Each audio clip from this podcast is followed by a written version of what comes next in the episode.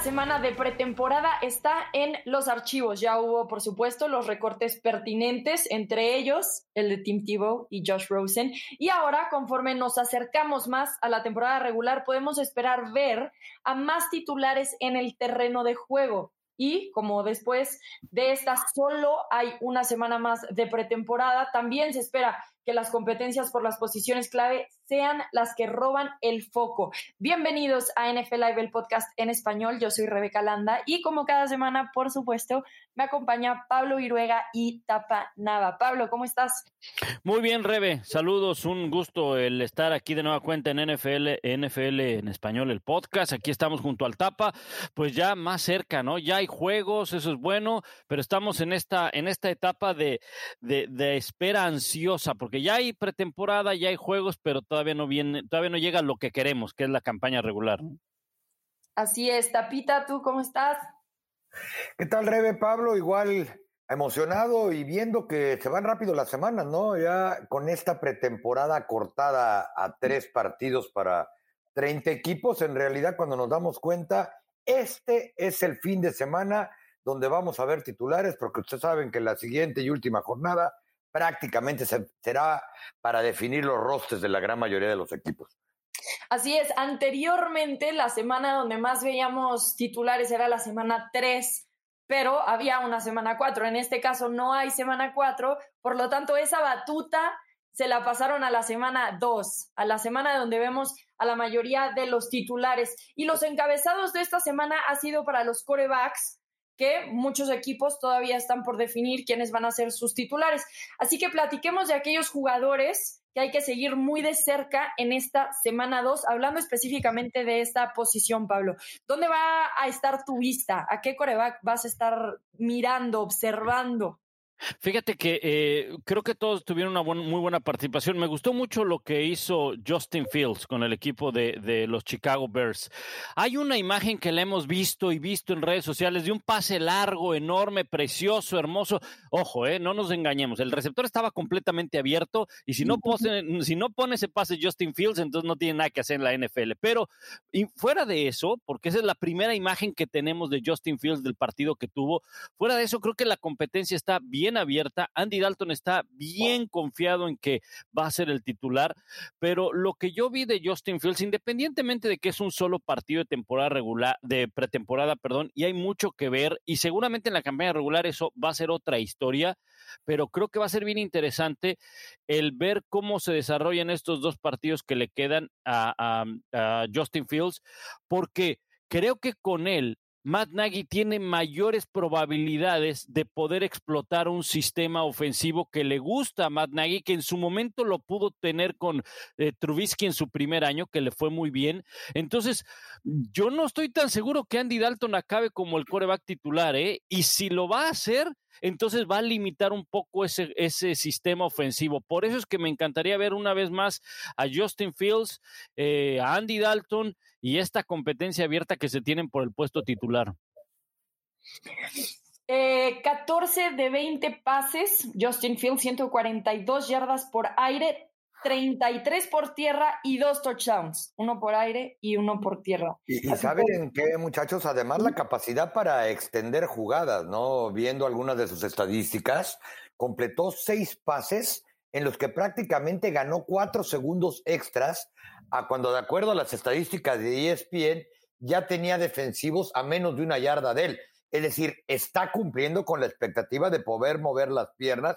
Yo quizá la gran duda que tendría para que en Chicago se animen a ponerlo de, coreback, una es la mala experiencia que tiene este cuerpo de entrenadores con Mitch Trubisky por apurar algunas cosas.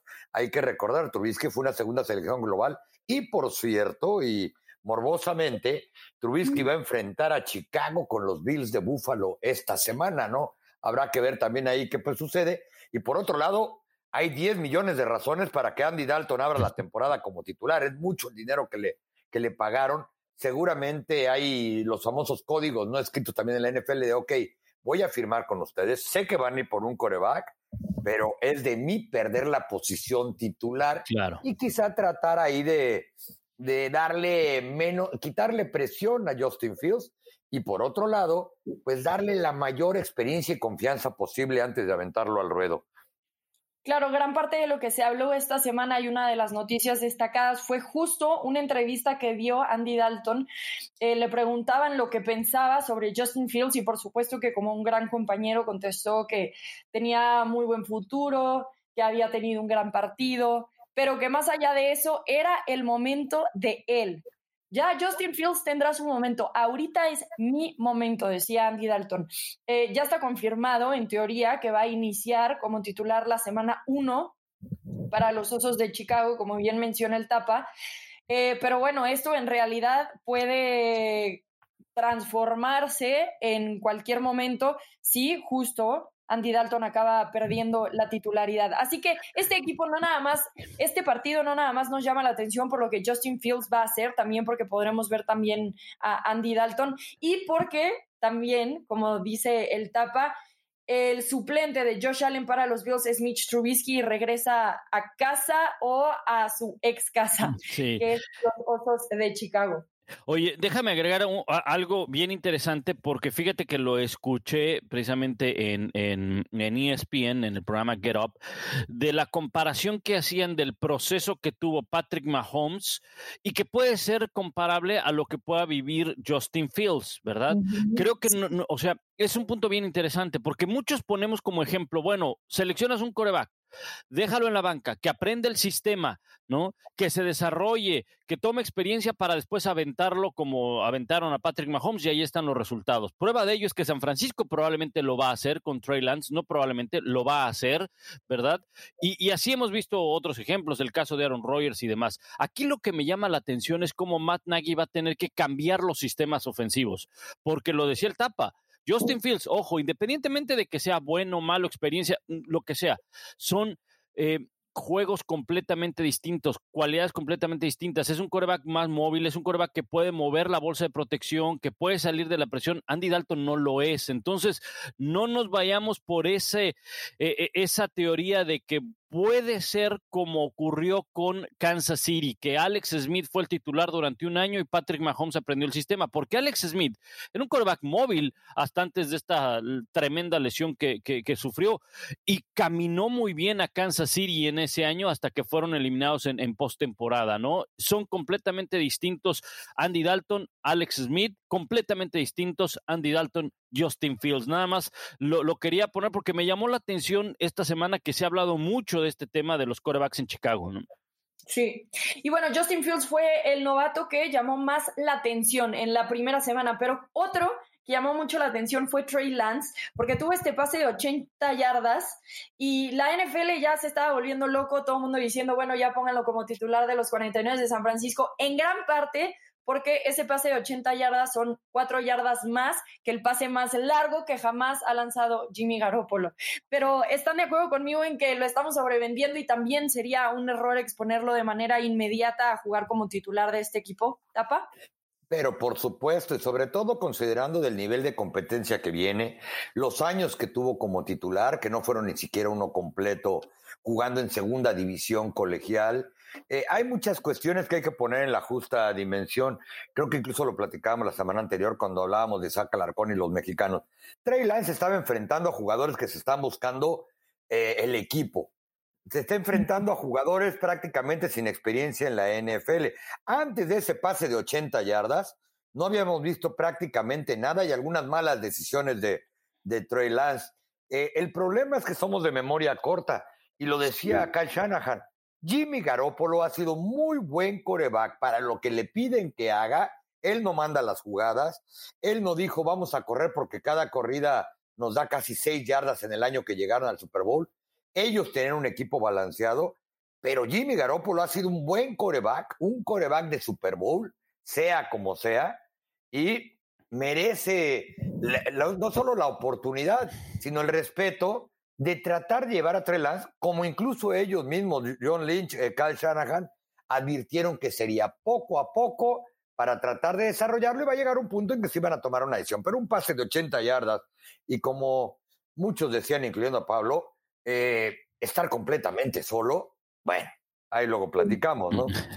que de dónde viene esta falta de respeto para, digamos, entre comillas, para Jimmy Garoppolo, porque justo ha estado en un Super Bowl y probablemente muchas veces estuvo bajo la sombra de Tom Brady, justo porque no entró al terreno de juego. Después lo hicieron canjear a los 49 de San Francisco, se lesionó, pero son las lesiones lo que hace que no lo veamos como un posible coreback titular o un posible coreback de Super Bowl. ¿Qué es lo que le falta o cuál es nuestra interpretación?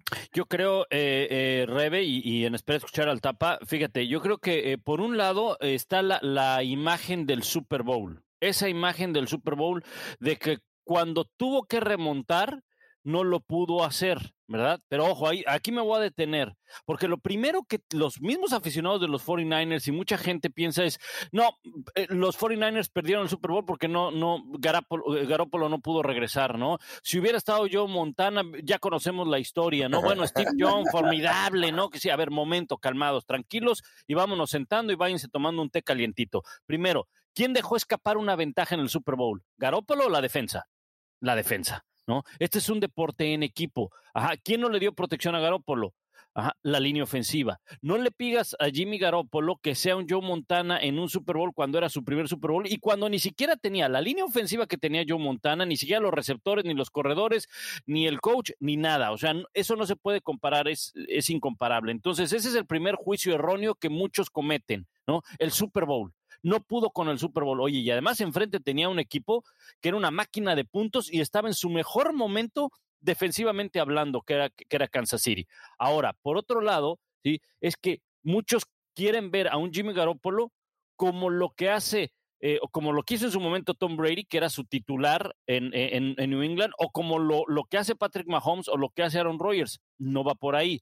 Por otro lado, el sistema ofensivo de los 49ers es correr el balón, o al menos ese año con Jimmy Garoppolo era correr el balón, defensiva, y lo que te agregue Jimmy Garoppolo. Y generalmente era lanzarle a su, a, su, ala cerrada, a sus corredores. Era una derivación de la ofensiva costa del oeste que lo diseñó muy bien Bill, eh, Bill Walsh, que lo diseñó muy bien y, lo ha ido evolucionando eh, Mike Shanahan. Y Kyle Shanahan ha tomado parte también de ese sistema de la ofensiva costa del oeste. Entonces, no le pidas a Jimmy Garoppolo que sea como otros corebacks cuando no tiene el sistema y además cuando no tiene esas cualidades. Pero como decía el Tapa, a ver, tú no cometas errores, tú lanza pases completos, evita intercepciones y lo hizo durante todo ese, ese año Jimmy Garoppolo. Por último, el gran ejemplo de, de la, del buen coreback que Jimmy Garoppolo, ¿se acuerdan el partido de temporada regular contra los Saints ese año?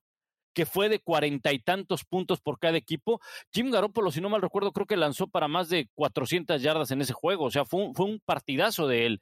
Entonces, yo creo que eh, a veces nos dejamos ir por, eh, por lo primero, ¿no? Por el Super Bowl no lo pudo ganar. Ah, no sirve como coreback. Oye, llevó al equipo al Super Bowl, ¿no? Entonces, yo creo que tiene todas las cualidades para estar ahí, para ser titular. Y yo solo agregaría a Rebe y Pablo en, esa, en ese recuerdo del Super Bowl, que tampoco la ofensiva terrestre, que fue la que avasalló a Green Bay en el juego del campeonato de conferencia, fue capaz de cerrar porque los linieros no les abrieron los huecos eh, y Raheem Monster ya estaba incluso golpeado. Eh, coincido, pero por completo. Quizá, y es casi un hecho, que los 49ers reclutaron a Trey Lance y empeñaron la casa porque ese ha sido el problema. No saben cuánto tiempo y cuándo van a contar con Jimmy Garoppolo, porque no escondió Shanahan. Dijo, cuando Jimmy ha estado aquí, ha sido un gran coreback ganador para nosotros. El problema es que últimamente no sabemos cuándo va a estar. Sí, claro, es un jugador que está propenso a lesiones. Y también algo que yo agregaría, pero me parece que es como un pensamiento colectivo, es que los equipos que su juego está basado más en lo terrestre que en su coreback, como que inmediatamente decimos, ah, es que el coreback no es bueno, porque tienen que depender de su juego terrestre más que, que de su coreback para sacar adelante las cosas. Y tal vez podemos decir lo mismo, no sé, de Ryan Tannehill, ¿no? Tiene ahí a Derrick Henry y tal vez pensamos que Ryan Tannehill no es tan bueno porque los Titans corren mucho más el balón de lo que lanzan. Pero es como una idea errónea, porque un buen coreback también puede ser un gran manejador de tiempo, una persona que sepa leer todos los RPOs de opción de carrera o pase, los play actions, cómo los juega. Todo eso también entra en estos factores que a veces el colectivo no lo considera. Si no ven a un coreback corriendo por su vida, haciendo cambios de dirección como Pat Mahomes, como Lamar Jackson, como Deshaun Watson, o siendo Tom Brady o lanzando bombazos, para ellos ya en muchos casos ese coreback no es un buen coreback. Y creo que de esa manera también se juzga un poco a Jimmy Garoppolo. Tapa, ¿dónde van a estar tus ojos este fin de semana? Por supuesto que Monday Night Football llevo cuatro años prácticamente esperando ver a Trevor Lawrence. Ya tuvimos una probada. Ah, yo pensé que porque me ibas a ver a mí, tapa. Bueno, además, lo que pasa es que luego la gente empieza a murmurar, Pablo. Tengo que hablar de Trevor Lawrence. y, con y, con, eso de que al tapa no se le dan esos chismes, pues mejor sí. Pues mejor con Trevor Lawrence. Además tiene más lana, tiene más lana, eh, tapa. Voy a hacer como que no entendí, pero bueno, este, no, llevo casi cuatro años esperando que Trevor Lawrence debute en la NFL. Ya tuvo una probada, un primer juego de pretemporada en el que no le fue tan bien como muchos hubieran esperado, de un tipo que prácticamente dominó de punta a punta en su carrera colegial con la Universidad de, de Clemson, pues habrá que verlo en lo que yo creo que va a ser el partido más serio de toda la pretemporada para casi todos los equipos. Estoy convencido de que casi no va a jugar en el tercero y último partido de los Jacksonville Jaguars contra los Dallas Cowboys precisamente.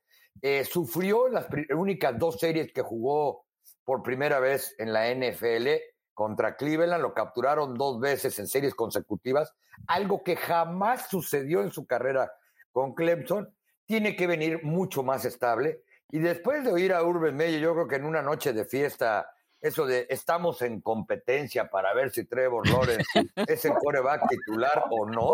Este, va a ser muy interesante verlo. No, no, e-, esa competencia, al único que seguramente ya le fueron a avisar que está en competencia por su trabajo si no gana rápido. Y si Trevor Lawrence no se siente a gusto, fue a Urban Mayer. ¿En qué cabeza cabe?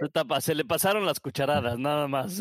No, no, yo creo que amaneció nervioso y dijo algo tengo que decir polémico para que nadie se dé cuenta que voy a cortar a Tintivo. Veto a saber pero imagínate, un equipo en reconstrucción que tuvo la peor marca de la NFL y por eso tuvo la capacidad de tener a Trevor Lawrence, que dice, voy a guardar a mi coreback en la banca, el más esperado en tres años, para ver si el próximo año que lleguemos con marca de otra vez de 1.16, ahora sí le doy experiencia. Digo, el tipo, yo no sé qué, qué, estaba pensando ese día, ¿no? Pero bueno, ese es el, el partido que quiero ver. Quiero ver a Trevor Lawrence, quiero ver Monday Night Football, quiero ver a Pablo, quiero ver a Lalo y quiero ver fútbol americano. ¿Se dan cuenta que a partir de, del jueves, esta segunda jornada completa de fútbol americano de pretemporada tendrá cinco días consecutivos de partidos? O sea, no podemos pedir más. No, podemos pedir ah, más. y perdón.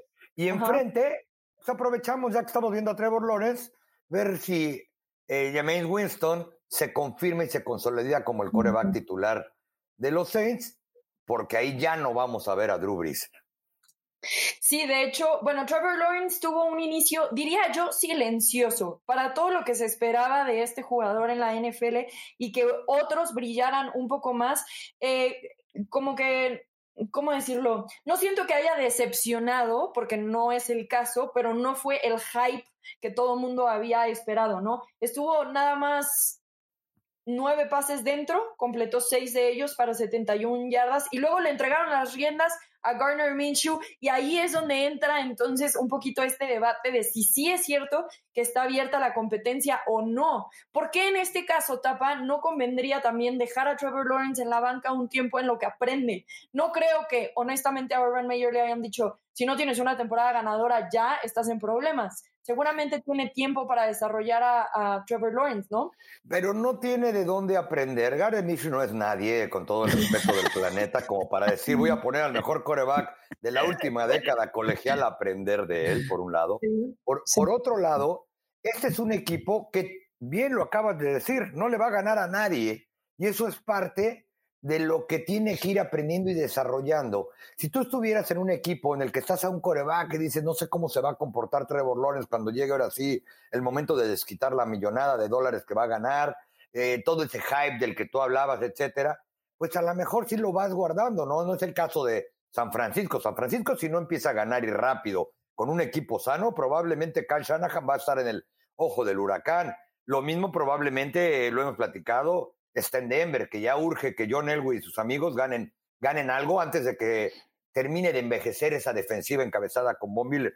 Aquí es un equipo prácticamente nuevo, que le están dando Urban Meyer, otro, otro entrenador que además jamás ha dirigido en la, en la liga más importante de fútbol americano. O sea, no tiene ningún sentido. Lo que tienes que hacer es ir creciendo ese equipo con el que va a ser tu coreback franquicia y con el que tiene que ir aprendiendo junto con el corredor, junto con los linebackers y hasta con el coach. Sí, mira, yo, yo le agregaría eh, algo. Para mí, cuando tú seleccionas un coreback en la primera ronda, eh, en la primera global, no tienes otra, lo tienes que poner, lo tienes que poner como titular. Porque si estás seleccionando en la primera global, a menos de que hayas hecho un cambio, pero lo hemos visto en los últimos dos años, Jacksonville y, Cincinnati, es que tienes demasiados huecos. Y te da lo mismo poner a ese, ajá, que poner a otro. Ahora, prefieres poner mejor a ese. ¿Por qué? Porque de entrada tienes que ponerlo. Hay muchas razones, muchos eh, intereses y sobre todo, pues porque es tu mejor carta, es tu mejor carta, eh, por mucho que Minshew le haya, lo haya hecho bien el año pasado. Yo creo que eh, hay muchas historias que hemos hablado de, Trevor, de Trevor Lawrence o que hemos escuchado de que si Tim Tebow estaba ahí para quitarle presión, este chico tiene presión desde que estaba en la preparatoria desde que estaba en la preparatoria, estaba enfocado en que iba a ser eh, el máximo coreback en la nación. O sea, a los 17 años de edad, que te pongan la presión de que tú eres el mejor coreback en los Estados Unidos a nivel preparatoria y a ver a qué escuela vas a escoger para irte a jugar colegial, ya ese es un, creo que es algo de presión. Luego se va a Clemson y en su año de titular, en su año de novato, tiene que pelear la titularidad. Ese año entrevisté yo al coach Davo Sweeney y acá en, acá en Bristol, en las instalaciones de ESPN, y le preguntaba, gran dilema, coach. Ajá. Y el mejor que puede tener un entrenador. Tiene a dos corebacks muy buenos. Uno que es experimentado, de apellido Kelly, si no mal recuerdo, y el otro Trevor Lawrence. No supo Ajá, ¿a quién iba a poner en ese momento? Era pretemporada. Acabó poniendo a Trevor Lawrence. Qué mayor presión para Trevor Lawrence llegar, true freshman, acabadito de salir de la preparatoria, a manejar un, un programa como Clemson, que a Clemson no le piden otra cosa más que campeonato nacional. No hay de otra. No hay de que gánale a, a no, tienes que ser campeón nacional. Y novato fue campeón nacional. O sea, qué mayor presión. Y desde que llegó a Clemson, no se habló de otra cosa más que primera selección global cuando vaya al draft de la NFL. Entonces, esas historias de que no puede manejar presión y todo eso, este chico desde la preparatoria está lidiando con la prensa, lidiando con presión, lidiando con muchas cosas. Entonces, claro, la historia va a ser ahora distinta con Jacksonville. No esperen que llegue a Jacksonville y los convierte en un equipo eh, eh, candidato a, ganar su división. Por supuesto que no. La historia la vimos con, con, Cincinnati. Joe Burrow, de estar en un programa como LSU, a pasar a Cincinnati, tuvo problemas de línea ofensiva, problemas de miles de cosas y acabó lesionado desafortunadamente. Trevor Lawrence, pues llega al peor equipo de la NFL. No se le puede pedir más que de buenas actuaciones, pero de que van a venir errores, van a venir errores. Y de que se le va a venir la gente encima, se le va a venir a la gente encima, por supuesto. Pero esto no, es, no es de la noche a la mañana, Rebe. Y mira, por último, la buena noticia para él y para los Jacksonville Jaguars es que abren contra Houston. Oye, y por cierto, parte de la presión que él tuvo que lidiar en Clemson cuando llegó novato como el principal prospecto en cualquier posición era reemplazar a la leyenda de Sean Watson que también había competido por campeonatos nacionales. Que a ver, eh, yo entiendo todo esto y estoy completamente de acuerdo con ustedes que este es un jugador que sabe manejar la presión, pero este es un jugador que hasta donde yo estoy enterada tiene una derrota desde la preparatoria. Aquí va a venir a enfrentarse con derrota. ¿Cómo este jugador va a manejar estar en un equipo donde él es el líder y acaban 15-2 o 10-7?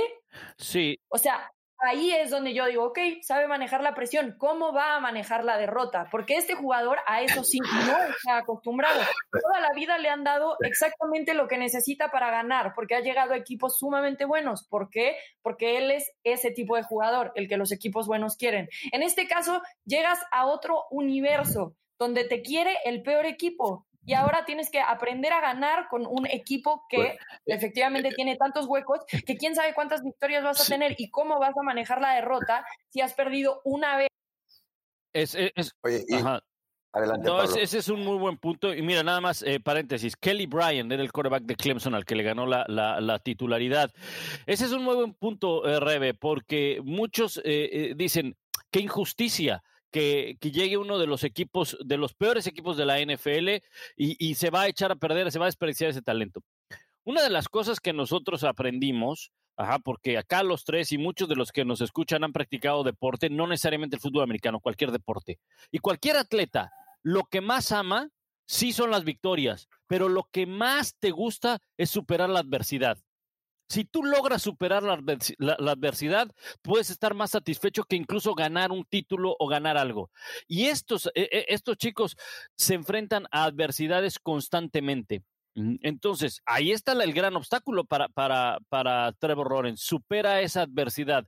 Él sabe, y él lo sabía, que iba a llegar un equipo del cual no tenían bueno, ni balonero, ¿no? Ni, ni, ni utilero, ¿no? O sea, hasta el utilero, oye, ¿cómo anda el utilero? Se lesiona cada semana, Entonces, o sea, estamos mal, mal, ¿no? Entonces, eh, bueno, hay que construir un equipo. Hay que construir un equipo. Si de, forma individual Trevor Lawrence quiere construirlo, no lo va a poder hacer.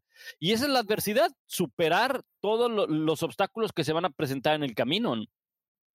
Y reitero, no tiene absolutamente ninguna presión porque Micho tampoco ha ganado en ese equipo, es decir, es un equipo que viene con la peor marca del NFL. Cuando él a media temporada el año pasado se dio cuenta que Jacksonville iba a tener la peor marca y probablemente para allá iba, no sabía ni siquiera quién iba a ser su entrenador, pero lo único que estábamos seguros es que iban a correr al que estaba. Eh, es decir, este equipo, como dijo Pablo, no solamente no tenía ni balonero utilero, no tenía ni entrenador, cuando él ya sabía que tenía que comenzar a empacar para allá. Y por otro lado, si algo les gusta en la NFL, son precisamente los muchachos que tienen mentalidad ganadora. Casi todos los jugadores, casi todos que están en las primeras cinco selecciones globales, sobre todo en la posición de coreback, son aquellos que casi no perdieron nunca en su carrera colegial. Por eso es que también selecciones como por ejemplo la de Trey Lance hacen mucho ruido cuando viene de un programa que nunca pierde. Ese North Dakota State que juega en el Ford Center de los Cowboys por el Campeonato Nacional de Segunda División cada año invicto, nunca pierde, pero ¿contra quién juega? Y de cualquier manera, parte de los atributos que le han calificado para estar ahí es la mentalidad ganadora pues bueno, ya veremos, pero yo creo que sí, definitivamente lo que está haciendo Urban Meyer es como tratar de distraer, nadie realmente le cree. No es que queramos ver el Monday Night Football porque exista gran competencia ahí, más bien porque estamos ilusionados de ver a este jugador del cual ha habido tanta emoción. Eh, bueno, y estos corebacks no nada más, obviamente tienen competencia en casa, la tienen fuera y la tienen de frente. Es verdad que este juego evidentemente es cada vez más ofensivo, pero también hay algunas defensas que todavía pueden mantenerse en la competencia. Hablemos entonces ahora de las mejores defensivas para esta temporada, que van a ser justamente las que estos corebacks novatos van a tener que enfrentar en algún momento. Tapa, vamos a empezar contigo. ¿Cuál es la que más te gusta a ti para la campaña 2021? La defensa de los Washington Redskins. Este equipo tiene una juventud, una capacidad y un talento en la línea frontal, encabezados por eh, Chase, Young, Jonathan Allen, a quien ya le dieron el, eh, el contrato multimillonario. Jonathan Allen, que ya le ganó incluso a Trevor Lawrence, que los va a tener que enfrentar porque le toca a Jacksonville contra el este de la conferencia nacional. Este equipo trajo en, en draft, con, para sorpresa de absolutamente todos, o por lo menos mía, para que me adorno, trajo jugadores defensivos y esta defensa puede competir prácticamente con la que sea bajo el mando de un entrenador como Ron Rivera, que es mentalidad defensiva. E, este equipo quiere demostrar probablemente lo último que vimos de con los Baltimore Ravens de, de Ray Lewis, que puede ganar eh, tacleando y no solamente pasando, porque en la ofensiva ya es otro tema completamente, completamente diferente. Pero cuando uno ve la profundidad que tiene, los jugadores que tienen, y reitero, no solamente el novato defensivo del año la temporada anterior, que superó cualquier expectativa, pero una línea frontal con Allen, Deron Payne, Montez Sweet, eh, traen al linebacker John Bostic. O sea, no le encuentra unos defectos de ninguna especie y también es un equipo que está en franca reconstrucción o transición y el que, como mencionaba, se reitero, le va a pegar a varios de estos coreback novatos que van a comenzar a sentir como ya Chase Young ya no es el mismo que enfrentó Trevor Lawrence cuando estaba en Ohio State. Bueno, y justo esta es una defensiva, diría yo, que tiene muy buenos frontales, pero tal vez no tan buenos backs defensivos. Ahora regresa Landon Collins, que tuvo una lesión fuerte, se, tuvo ruptura en el tendón de Aquiles y regresa el safety, pero fuera de ahí no hay muchos nombres que podamos decir en, en, en el backfield, en los defensive backs. Entonces, sí estoy de acuerdo contigo, Tapa, de que es uno de los mejores equipos en cuestión de la defensiva y creo que eh, la mentalidad, además, de Ron Rivera ayuda y promueve que este tipo de equipos agarren esa identidad defensiva que es tan importante, pero no veo eh, muchos nombres ahí atrás. Esa sería la única cosa. Sí, aunque en esa división quizá no necesiten mucho, ¿no? Solamente cuando enfrenten a los Cowboys, ¿no? Nada más porque lanzan más el balón, ¿no? Pero bueno, no, no, no es cierto. Yo, mira, Washington, y es el sello de Washington, Washington gana gran parte de, de, o, bueno, gana su división el año pasado en gran, en gran parte por la defensa, ¿no? Por ese, por ese sello de, de Ron Rivera. Yo me iría con otro equipo y creo que este equipo también va a depender mucho de la defensiva para que tenga éxito eh, en, en esta campaña. Los Ángeles Rams. Yo creo que los Rams tienen una magnífica defensa. Me gusta. Aquí sí, aquí sí vemos, a diferencia de Washington, un eh, sólido eh, cuerpo de backs o, en el perímetro. Jalen Ramsey, Darius Williams, Jordan Fuller, ¿verdad? Pero obviamente encabezados por Aaron Donald. Quizá, quizá este el punto si podemos mencionar que es débil o un poquito más flojo son los linebackers, pero es una, es una defensiva muy, muy sólida. Y creo que para que Matthew Stafford tenga éxito, va a depender siempre de una buena defensiva, sobre todo porque llega un nuevo equipo, ya no es el mismo Matthew Stafford de pues en sus eh, primeras campañas o cuando le podías descargar la responsabilidad con el brazo. Así que creo que eh, la defensa va a formar un, una parte fundamental en los Rams y por eso creo que para mí es una de las mejores que hay. Bueno, Aaron Donald es el a ver si ustedes están de acuerdo, ¿verdad? Porque hay gente que no. El mejor jugador de la NFL, no coreback. El más impactante, no coreback. El más dominante. Puede ser. El más dominante puede ser, sí. Ok. Sí, yo creo que sí puede ser también probablemente el jugador más dominante. Bueno, no probablemente, yo creería corebacks y creo que es el jugador más dominante que hay en la NFL. Cualquier coordinador defensivo los jueves que se reúne con la prensa te dice, probablemente desde las épocas de Lawrence Taylor, no veíamos un jugador que te obligara a cambiar por completo el esquema ofensivo o el plan de juego para tratar de alejarte de él y contárselo a quien más confianza le tengas que esa semana vas a ir para allá, ¿no? Eh, yo recuerdo una frase que dijo hace un par de temporadas cuando el Dak Prescott, cuando iban a enfrentar en playoff a los Rams, que dijo, a un muchacho como Aaron Donald no hay manera de bloquearlo o frenarlo, simplemente hay que evitar que salga de sus parámetros y nos vaya a meter cinco capturas este día, nos provoque dos balones sueltos y correr para el lado contrario de donde va a estar, porque le tienes que aventar media defensa y ahí sí hay que ver cómo te la juegas, ¿no? Es de esos jugadores como en su tiempo la Denian Tomlinson, Walter Payton, eh, Tom Brady en su tiempo. Pero yo sí creo que es este el jugador más dominante. Y rápidamente, eh, regresando un poquito a Washington, nada más, el año pasado fueron la segunda mejor defensa contra, contra el pase, gracias a los frontales y a los linebackers, ¿eh? porque estoy de acuerdo en que no hay nombres de, de peso, pero cuando tienes esa presión encima de los siete de enfrente, pues le ayuda mucho. Y eso es lo que está haciendo Aaron Donald, que a esa defensiva secundaria de los Rams la está convirtiendo en multimillonaria porque le respiren la nuca en cada jugada de pase al que le pongan enfrente. Sí, Aaron Donald, bueno, a ver, Pro Bowler en cada una de sus siete, siete temporadas en la NFL. All Pro en seis de sus temporadas, sin contar la de novato, pero en la de novato fue novato del año. Y las últimas cuatro temporadas tres ha ganado jugador defensivo del año. O sea, este sin duda es un jugador de impacto. Súmalo a lo que está diciendo Pablo con Jalen Ramsey y Darius Williams y luego el safety Jordan Fuller. Esta es una defensiva para temer. También creo que una defensiva para temer es la de Tampa Bay Bucks, porque es el equipo que está regresando sus 11 titulares en la defensiva. Está intacto después del Super Bowl. Tienen a Shaq Barrett, a Jason Pierre-Paul fue el equipo que mantuvo a Pat Mahomes a únicamente tres goles de campo, ni un solo touchdown en el Super Bowl. Si este equipo regresa con eso y obviamente tienen a Todd Bowles como su coordinador defensivo, esta sería también una de las más temibles y agregaría a los Broncos. Eh, sé que mucha gente no está volteando tanto para allá y puede ser que porque el equipo ha sido muy perdedor en los últimos años y evidentemente le falta un coreback, pero realmente yo veo esta defensiva y esta defensiva tiene uh, mucha profundidad en los esquineros. Trajeron de vuelta a Kyle Fuller y Ronald Darby en agencia libre. Firmaron a Patrick Surtain, como la primera selección del draft. Y nada más de ver lo que hizo la semana pasada contra los vikingos y ver lo que está haciendo en los entrenamientos y campamentos de entrenamiento, me puedo decir, este jugador es de impacto inmediato, pero sin duda, sin duda. Tienen el mejor dúo de safeties en la NFL con Justin Simmons y Kareem Jackson. Eh, ya tenían a Bryce Callahan y después súmale a eso tener a Von Miller y a Bradley Chubb sanos, que hasta el momento lo están.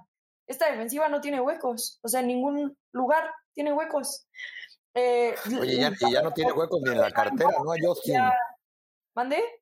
Ya no tiene huecos ni en la cartera, ¿no? A Justin Simmons lo convirtieron en el safety libre mejor pagado de la historia.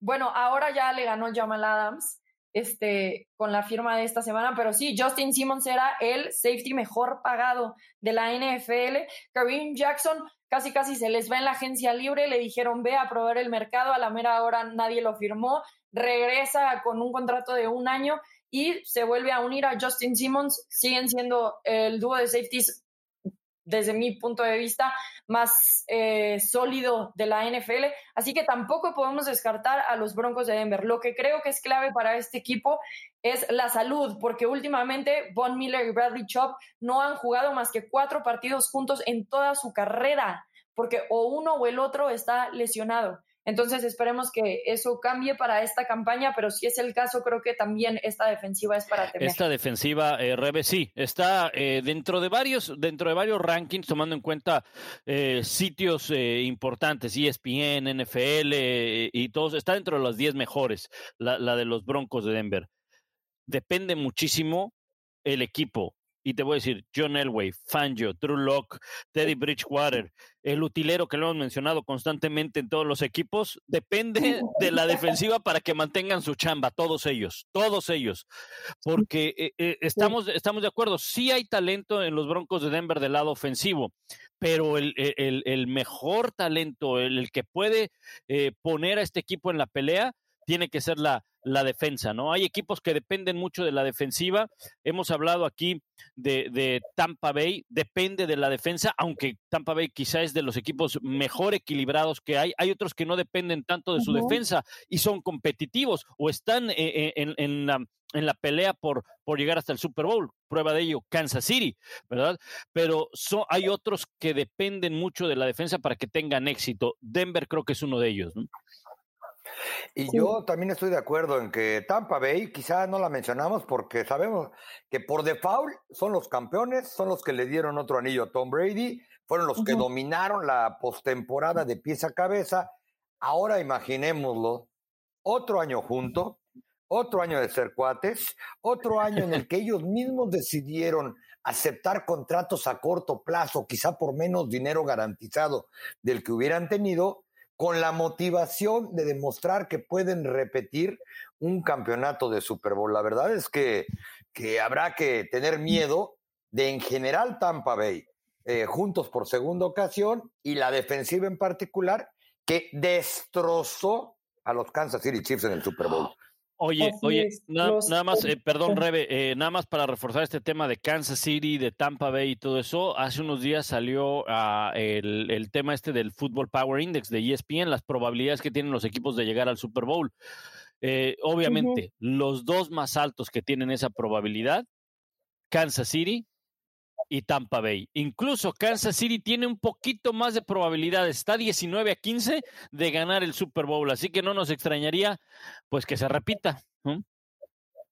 Oye, pero qué abuso, ¿no? Porque además los dos, Kansas City y Tampa Bay, van a enfrentar a toda la división este de la conferencia nacional, o sea, como si no fuera suficiente. Sí. Oye, hablando del este de la Nacional, cuéntanos, Tapa, ya que pasamos a las últimas notitas de, de, la semana, ¿cómo va Dak Prescott? ¿Qué podemos esperar de su hombro? ¿Lo vamos a ver algo en la pretemporada o nos vamos a tener que aguantar hasta la temporada regular? Nos vamos a tener que aguantar para ver cómo está su tobillo y el hombro hasta el 9 de septiembre contra esa defensa de la que estábamos hablando, la de Tampa Bay. Ayer el entrenador en jefe Mike McCarthy, muy al estilo, porque tiene delirio de persecución, eh, dijo, hay una muy alta probabilidad de que no juegue. Todos sabemos que no va a jugar, el mismo Dak Prescott ya puso cara de, chale, no voy a entrar en la, en la pretemporada. El propio sí que Elliot ayer decía, oh, después de que no tenemos una ofensiva completa titular desde el quinto partido cuando lastimaron a Dak Prescott, va a ser interesante enfrentar a la defensiva de Tampa Bay con el primer juego de Dak. Eh, Dak Prescott ha mejorado, o al menos eso mostró el estudio de resonancia magnética, lo están llevando paso a paso y se supone que va a estar listo para el 9 de septiembre. Veremos si eso es cierto. Ha estado lanzando más ayer y el lunes pasado, que son los dos entrenamientos que ya tuvieron acá en Dallas. Prescott estuvo en el campo, pero no lo han puesto en el 11 contra 11. Eh, yo diría que sí están exagerando en los cuidados y también les creo que la lesión de hombro no es tan grave como, como muchos empiezan a sospechar. Sí, y qué tan importante va a ser, o sea, porque a ver, si eres novato, como que es muy importante entrar al terreno de juego, ver la velocidad, todo, cómo se juega. A estas alturas para Dak Prescott, ¿en realidad afecta que no entre? Yo pensaría que sí, algo. O sea, yo cuando dejo de jugar un año, no regresas igual especialmente si los que vas a tener enfrente son los Tampa Bay Buccaneers. Eh, o sea, yo creo que sería mejor sí jugarlo, pero sí entiendo que también vale millones y millones y que haya cierta como que preocupación de que se vuelva a lesionar de cualquier cosa. Esa es la preocupación, Rebe, que ellos no tienen absolutamente nada ni a nadie atrás de Dak Prescott. Hay que ver a Garrett Gilbert, quien ha sido el menos malo en la, en la pretemporada. Y no, no me refiero a los juegos porque lo han tratado casi como titular, no le han dado más de dos series en ninguno de los primeros dos partidos de los Cowboys. Yo creo que están más preocupados porque no se vaya a retrasar. Eh, eh, hemos estado hablando del hombro durante dos semanas, desde el 28 de julio Prescott no entrena eh, con el resto de sus compañeros en 11 contra 11, reitero, sí está ya entrenando en esqueleto, haciendo 7 contra 7 y algunas otras cosas, pero ha provocado que se nos olvide que viene de una lesión gravísima en el tobillo, que para muchos no lo iba a dejar si quiere equiparse antes de octubre. Y habrá que ver, eh, cierto, toda la ofensiva de los Cowboys que va a abrir el 9 de septiembre ha jugado con Dak Prescott. Ya ha jugado en múltiples años, salvo CD Lamb, y era con el receptor que mejor se entendía cuando se, se lastimó. Pero, ¿cómo estará mentalmente el propio Dak? ¿Cómo estará cuando le empiece a llegarle la presión? No han permitido que nadie se le acerque, pero bueno, ni en el vestidor a echarle airecito cuando está ahí, para que nadie le vaya a pegar. Yo creo que el aspecto mental, además de ese ritmo, del timing, como decía ayer Ezequiel Elliott, es del que se tienen que preocupar todos los aficionados de los Cowboys. Sí, yo sí me preocuparía. Si no ha jugado desde la semana 5 de la campaña pasada, viene de lesión y nada más ha estado en el campamento de entrenamiento. Pero bueno, así las decisiones entonces de los vaqueros de Dallas. Hablando de decisiones, Urban Meyer cortó a Tim Tebow esta decisión que fue muy cuestionable. Bueno, en el primer corte, el ex coreback acaba saliendo ya de la NFL, puso una publicación dando gracias por el apoyo, eh, Tim Tebow en sus redes sociales y espero que ya sea la última vez que platicamos de él en cuestión de su integración nuevamente a la NFL. Josh Rosen también fue cortado por los 49 de San Francisco. Está como waivers, aquel jugador que fue selección de primera ronda y que en su momento dijo, van a arrepentirse todos aquellos equipos que me dejaron pasar y bueno, ya va a ir por su quinto equipo si es que alguien decide firmarlo. Y por último, Jamal Adams ya llegó a un contrato con los Seattle Seahawks, convirtiéndose en el safety mejor pagado de la liga, 72 millones de dólares por cuatro años, así que estará vinculado al equipo hasta la temporada 2025. ¿Alguna otra notita que quieran aportar o nos empezamos a despedir? Nada más a agregar algo, eh, eh, Rebe, eh, Isaac Alarcón se ha visto bien en estos dos partidos, esperemos que mantenga ese muy buen nivel que, ha mostrado y esperar el, que pueda quedarse en el equipo, al igual que Samis Reyes, que tuvo dos recepciones, el que sí no vio mucha acción fue Alfredo Gutiérrez con, con, los San Francisco 49ers. Y déjame dar un, un aviso, este viernes ESPN eh, tenemos partido de pretemporada. Estaremos transmitiendo precisamente a los Chiefs contra los Cardinals, 8 de la noche hora del este. Y el lunes, ya hablaban de lunes por la noche, Jacksonville contra Nueva Orleans. Muy bien, así que estén al pendiente, Pablo. ¿Quién te va a estar acompañando en las transmisiones? Lalo, Lalo eh, el viernes y el sí, el viernes es como si fuera un lunes por la noche, ¿verdad? De este viernes y bueno, el lunes pues es lunes, ¿no? Y ahí estaremos este Y el lunes también lo va a acompañar Trevor Lawrence, aunque se sienta. Exactamente, exactamente. yo y el tapa me va a ver, no por no a mí, pero a Trevor Lawrence sí. Oye, cuéntale a Rebe, no te mando mensajes siempre que estar el lunes por la noche de que yo sí los estoy viendo. Exacto, y nos manda mensajes el tapa que no está viendo. ¿eh? Muy bien, Tapa. Andas en todo siempre. Muchísimas gracias, Tapa, por estar con nosotros una vez más en NFL Live, el podcast en español.